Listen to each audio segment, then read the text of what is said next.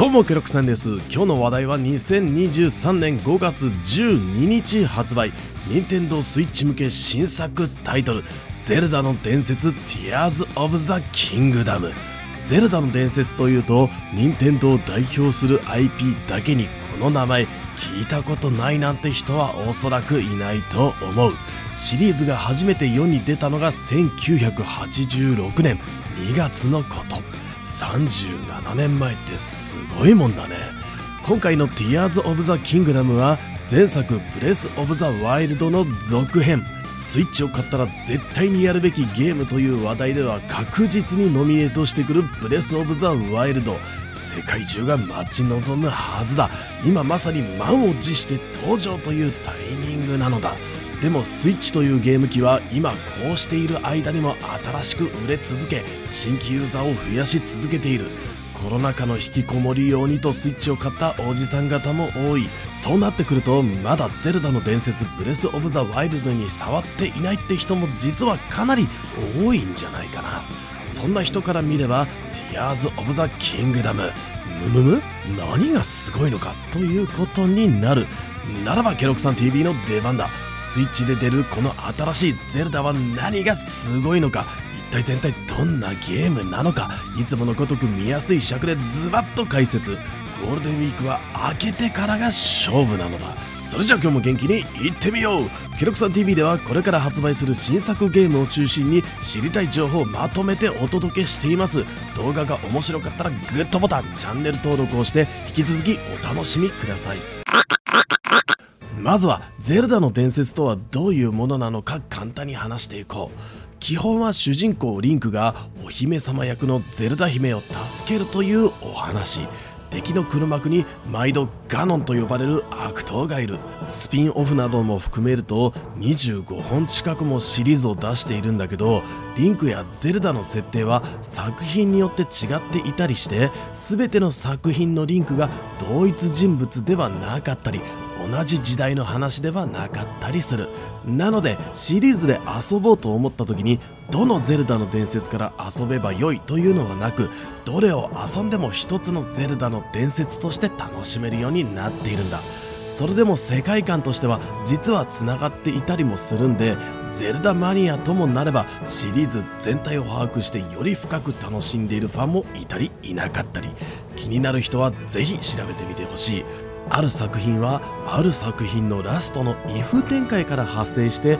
数作品生み出されたとかとにかくつながりが複雑である意味この作品の沼ってやつにはまれることだろう。では今回の「ゼルダの伝説 Tears of the Kingdom」はシリーズとしてはどこに位置づけられているのか任天堂の公式によると全てのゼルダの伝説の一番最後という位置にあるお話ということになっている。ただその最後というのがどこからどうつながってきているのかこの作品でのリンクはこれまでの作品のリンクとどうつながっているのか輪廻転生なのか何なのかそこら辺は謎になっていてプレイヤーの解釈に委ねられているという状態だ。まあおそらく商売でやっていることなのであまりはっきりとしたことは決まってないというのが現実なんだろうなと僕は思うんだけどね。これまでスーパーファミコンとかでリリースされているようなものがつながっているっていう描写は一切ないんで古い過去作を遊んでいる必要は全くない。ただ一つだけ言えることは最新作 Tears of the Kingdom は前作ブレス・オブ・ザ・ワイルドの後日談というところから新たな事件が発生する形で間髪入れず始まる続編になるためできることならブレス・オブ・ザ・ワイルドを未プレイという人は触っておくことをお勧めしたい。前作「ブレス・オブ・ザ・ワイルド」はオープンワールドのアクション RPG が好きという人であれば鉄板タイトルといっても過言じゃないほど高い評価を得ているゲームなので後悔する確率はとても低いと思う。さらに言えば2020年11月に東映テクモが任天堂とのコラボによってリリースした「ゼルダ無双薬剤の目視録」これはブレス・オブ・ザ・ワイルドの前日談となるのでこちらも触っておけば完璧だ。ティアーズ・オブ・ザ・キングダムを含む関連作品のシリーズについてはそれぞれのタイトルだと呼び方がもうめんどくさいんでシリーズ名をスイッチ・ゼルダとして呼ばせてもらいたい。それでは最新作ティアーズ・オブ・ザ・キングダムってやつがどんなゲームかというところを真ん中に置いて話を進めていきたい。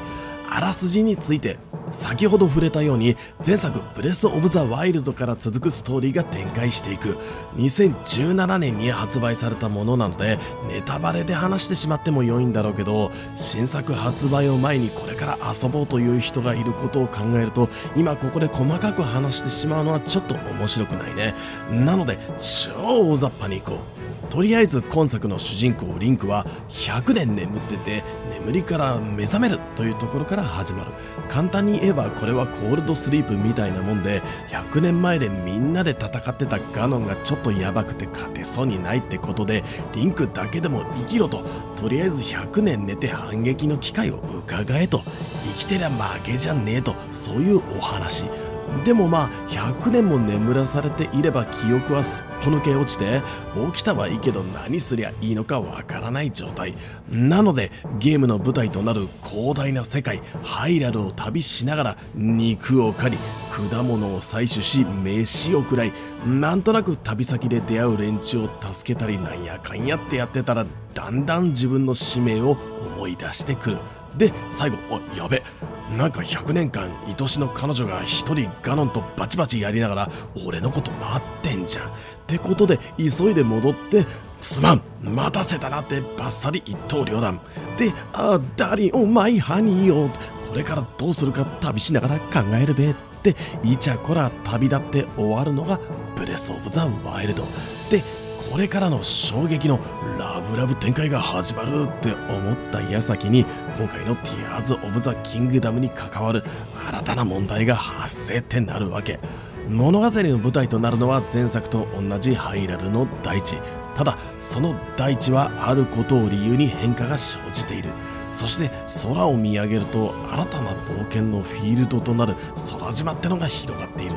なぜ空にこんなものが現れたのかそこについてはゲームを進めていくことで明らかになっていくようだ。ただどのようなお話が展開していくのかはさすがはゼルダそして任天堂。プロモーションはタイトルのパワーだけであらすじについては一切公開されていない。真の王の復活だとかリンクが最後の希望だとか私を探してだとか気になるパワーワードは多いが果たしてどのような物語になるのかは購入して確かめるより他ない。少なくともゼルダ姫とはまたもや離れ離れになるということだけは間違いないようでほんとこいつらイチャラブする時間より会えてない時間の方が長いなと不憫に思えてくる。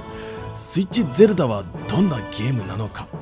ゼルダ無双についてはジャンル違いなのでこの話には含みません。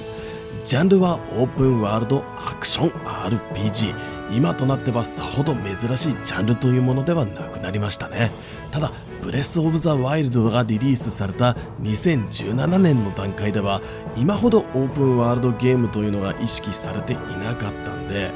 プレバイをきっかけにオープンワールドってすげえなとかオープンワールドって面白いという言葉を多く聞くようになった。ブレワイというのはユーザー開発者問わずオープンワールドというゲームジャンルに多大な影響を与えたんだ。実際に以降リリースされる同ジャンルのゲームにはブレワイのシステムを明らかにオマージュして作られたゲームってのが結構出てきた。これはもうさすが任天堂と言わざるを得ない。オープンワールド RPG というとシームレスに冒険の舞台が広がっているのでその世界はものすごくダイナミックかつ広大なものとしてプレイヤーの視界に映る。そして冒険は基本的に自由でありどこに行くのもプレイヤーの思うがままただブレワイがすごかったのは自由の度合いが半端なかったってところがものすごく評価されたんだよね。広大な世界を自由に駆け回り狩猟採取で素材を集めスキルで料理をしまた冒険に戻る。これも今では珍しいシステムではないんだけどブレワイはすごかった。木を揺らせば木の実が落ちてきて草を刈り取れば虫が飛び出す。森に入れば熊に襲われ荒野に出れば狼にかけられる。木の実も野菜も虫も肉も好きなように狩り集めた素材を好きなように鍋にぶち込み好きなように料理ができた。効果的な料理ができればレシピとして登録されるのが面白くていろいろ試したくなった。そして目に映るとこはどこにでも行けたんだ。プレイヤーの目の前に断崖絶壁巨大な崖があったとしよう。他のゲームであればその先に行くためには迂回する必要がある。迂回しててもフィールドが切り替わらなければオープンワールドだ。何ら問題はない。ブレワイは違った。壁があればそこに手足をかけることができる。そのままよじ登るのも降りるのも自由自在。スタミナさえゼロにならなければその体一つでどんな絶壁も登ることができた？その制限をスタミナによって踏破不可能にするという意地悪なこともない。スタミナが足りなければそれを回復するアイテムをしこたま持って挑めば良いだけ。そこに血がつながっている限りリンクの行く場所が制限されることはない。そして高いところから降りるのも爽快。アイテムとして入手するパラセールを使えば空を滑空することができる。このシステムはあんなゲームやこんなゲームでオマージュされていたのは記憶に新しいよね。ハイラルの世界を隅から隅まで冒険すれば見たことのないアイテム見たことのないダンジョン見たことのない景色見たことのない敵や動物そりゃもういろいろなものが何百と見つかった。戦闘も自由だった。ゲームを始めたらライフは3つくらいのほぼ瀕死状態で始まるんだけど冒険を進め強化アイテムを手に入れていけばリンクはどんどん強くたくましくなる。そうすれば初めは勝てなかった敵にも勝てるようになる。だけじゃない。そんなのは当たり前だ。ゲームのアクションは簡単操作ながらも非常に奥深く極め度は果てしない。ジャンプダッシュ盾によるパリにジャスト回避。置いてあるオブジェクトには全て干渉ができるんで上手に使えば狂気になる。なんなら野生の獣ですらうまく誘導すれば敵にとって脅威なものとして利用することだってできたし自然現象を利用することも草木を例えば燃やして上昇気流を発生させるといった小さな自然現象こういうことを起こすことだってできたんだ。ゼルダの伝説ブレス・オブ・ザ・ワイルドというゲームはプレイヤーが操作の腕前を上げること戦略を練ることこれらがリンクの本当の強さに直結していくっていうゲームデザインだったんだ。だからプロがプレイすればゲーム開始から一切リンクを強化することなくクリアすることも可能。そしてこのゲーム移動も戦闘も自由がゆえにゲームが始まったらそのまま一直線にラストボスのアジトに乗り込んでプレイヤースキルだけでこれを撃破してクリアするなんてことも理論上可能になってたんだね。世界中のゲーマーがこれに挑みそして返り討ちにあったけだけどもちろんこの挑戦を成功させた変態的なプレイヤーも出てきた。ゲームであっと驚くことをすればそれがもう界隈でニュースになったんだ。これだけでも十分すごかったんだけど僕的に最もすごいと感じていたのは温度や湿度すら感じさせる映像表現。スイッチというゲーム機でオープンワールドをやるというのは、まあ、本来無謀な話だよ。通に作ってはその低スペックがあだとなってしまう。ゲーミング PC やプレイステーションのゲームがやるようなよりリアルな映像表現はできない。そこでブレワイは映像をトゥーン調で描くことで見事に低スペックをごまかした。ごまかすところではない。斬新でありながらとんでもなく美しい世界を描ききった。世界の質感躍動感は変態的なまでにアルティメット。人によって感じ方に違いは当然あると思うんだけど画面越しなのに風を感じた。今間違いなくさらさらとそよ風が吹いていることが分かった。猛烈な豪雨と突風にさらされていることも分かった。寒いのか暑いのか涼しいのか温度がね画面から伝わってきた。それだけじゃなかった。映像だけのはずなのに湿度すら感じることができたんだね。画面の向こうリンクのいる世界は確かに存在していて生きているんだろうという。自分で言ってこっぱずかしくなるような不思議な体験をさせてくれた。これはブレワイをプレイした多くの人が納得してくれると思う。世界中で高い評価を得たし数々の賞を受賞した。そして未だなお売れ続けている。それがゼルダの伝説ブレス・オブ・ザ・ワイルドというゲームだったんだ。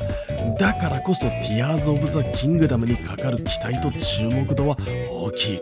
ティアーズ・オブ・ザ・キングダムのゲームシステムはまずブレワイにあったものは全て踏襲される。それだけでも十分なんだけどここにプラスで新要素が入ってくる。任天堂はそりゃもう必死に頭をひねったのだろう。作る以上はプレワイを超えるゲームを作らなければいけないわけだからね。そんなもの一体どうやって作ればいいのか。僕には皆目見当がつかない発売まで長い年月をかけていたのだからきっとやってくれるゲームフローについてオープンワールドだけに遊び方に決まった流れというものはないただゼルダの伝説のおなじみとしてゲームスタート時のリンクは体力が低くまた装備も貧弱で特殊な技能もない。ブレワイの時に得た能力がそのまま引き継がれるのかそれともまた全ての能力を失いゼロからになるのかは不明だが世界を旅し未知なる発見を繰り返していくことで強力な装備や特殊な技能を入手していけるという仕組み。これは昔から変わっていない。スーファミ時代のゼルダであれば初めは何もできなかったリンクが穴を掘れるようになったりダッシュができるようになりジャンプができるようになりとだんだんとアクションが増えていくのにワクワクしたものだ。そんなこんなで修行に修行を重ね時にはゲームの謎に迫るストーリーを追いながらラストボスであるガノンを撃破しゼルダ姫を救出すればゲームはクリアになる。おそらく前作同様ラストに挑むタイミングは自分で決められるようになっていると思うので最強にして挑むもよし最弱の状態でチャレンジしていくもよし自分のやりたいようにやり込めるゲームデザインになっているはずだ。戦闘については先ほど触れた通り様々なアクションを駆使して戦う純粋なアクションだ。やれることが多いいので全ての操作を取り入れようとすると操作はなかなかに難しくなる。ただ剣を振り回していれば良いってものではないのでアクションゲームとしての難易度は高いゲームと思った方が良いかも。武器は剣や槍鈍器や弓など様々なものがあり地面に落ちている枝なども自由に武器として振り回すことができる。武器の種類ごとにアクションが違うので色々楽しめる。そして全ての武器には耐久力がありずっと同じものを使うことはできない。貴重な武器をどのタイミングで使っていくのかというのを考えないといけないのがめんどくさくも楽しい。特殊なアクションについてリンクは道中シーカーアイテムというものを手に入れることで特殊技能を習得することができた。前作ブレワイでは置いたり投げたりして無限に使えるリモコン爆弾。鉄製のオブジェクトを自由に掴んで動かせるマグネキャッチ。水面を凍らせて柱を作るアイスメーカー。物体の動きを停止させ運動エネルギーを蓄積させるビタロック。このような特殊アクションを駆使することで新たな道を切り開いていくことができた。ティアーズ・オブ・ザ・キングダムでは新たな技能が登場する。判明しているものを見ていこう。戻れ子物の動きを逆再生できる。例えば上から落ちてきた岩などに乗ってこれを使えば落ちてきた物体は浮上し元の場所に戻ろうとする。つまりはエレベーターとして使えてしまったりできるわけ。敵の投擲攻撃に対するカウンターとして使えるのも面白い。スクラビルド本作の肝になるのがこの技能だろう。クラフトシステムというものなんだけど料理や薬作りのように材料とレシピを使って決まったアイテムを生み出すというものではなく物体と物体を好きなようにくっつけて新たな何かを生み出せる。例えば木の枝に石をくっつければドンキが完成したりする。公式動画にあるプロデューサーの青沼氏のプレイ映像では一つの例として槍に分類される柄の長い武器を2つ縦につなげて超長い槍なんてのも作っていたり矢の先端に様々なアイテムをくっつけて飛ばして何が起きるのかということを実演してくれた。このスクラビルドというシステムのおかげで強い武器は強い敵を苦労して倒してやっと手に入るという前作の常識が覆り強い武器はアイディア次第で生み出すことができるという自由が生まれたようだ。ウルトラハンド。この新たな能力を使えばさらにクラフトの世界が広がる。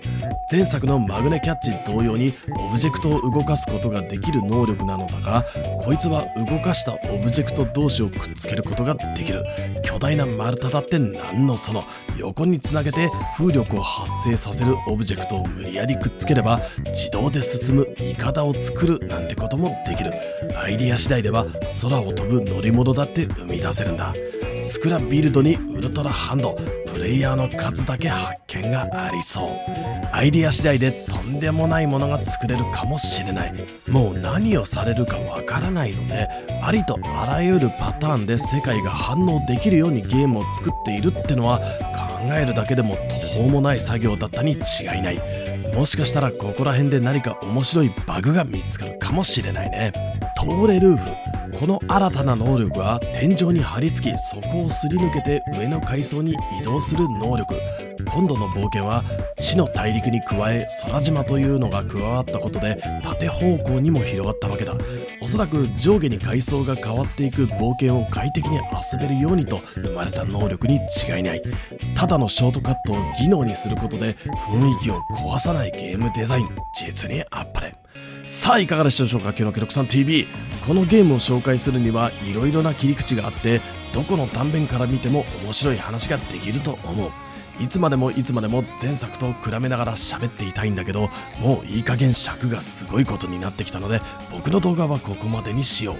新たなシステムというのは今回紹介したもの以外にもまだまだあるようだ。最後におさらい。前作「ブレス・オブ・ザ・ワイルド」はオープンワールドとしての自由な探索というものをとことんにまで追求したゲームだった。最新作「ティアーズ・オブ・ザ・キングダム」はここにプレイヤーの想像力という新たなエッセンスが加わって大きくゲームが変化進化をしたんだ。自由な探索と自由な想像ゼルダの伝説ブレス・オブ・ザ・ワイルドを超えるゲームを出すことは難しいんじゃないかなんて僕は思ってきたんだけど超えてきそうだね。ゼルダの伝説ティアーズ・オブ・ザ・キングダムは5月12日発売。君はこのゲーム買いますか？買いませんか？それじゃあまた次の動画をお楽しみに。次回のチャンネルも決まったぜ。ケロクさんでした。またね。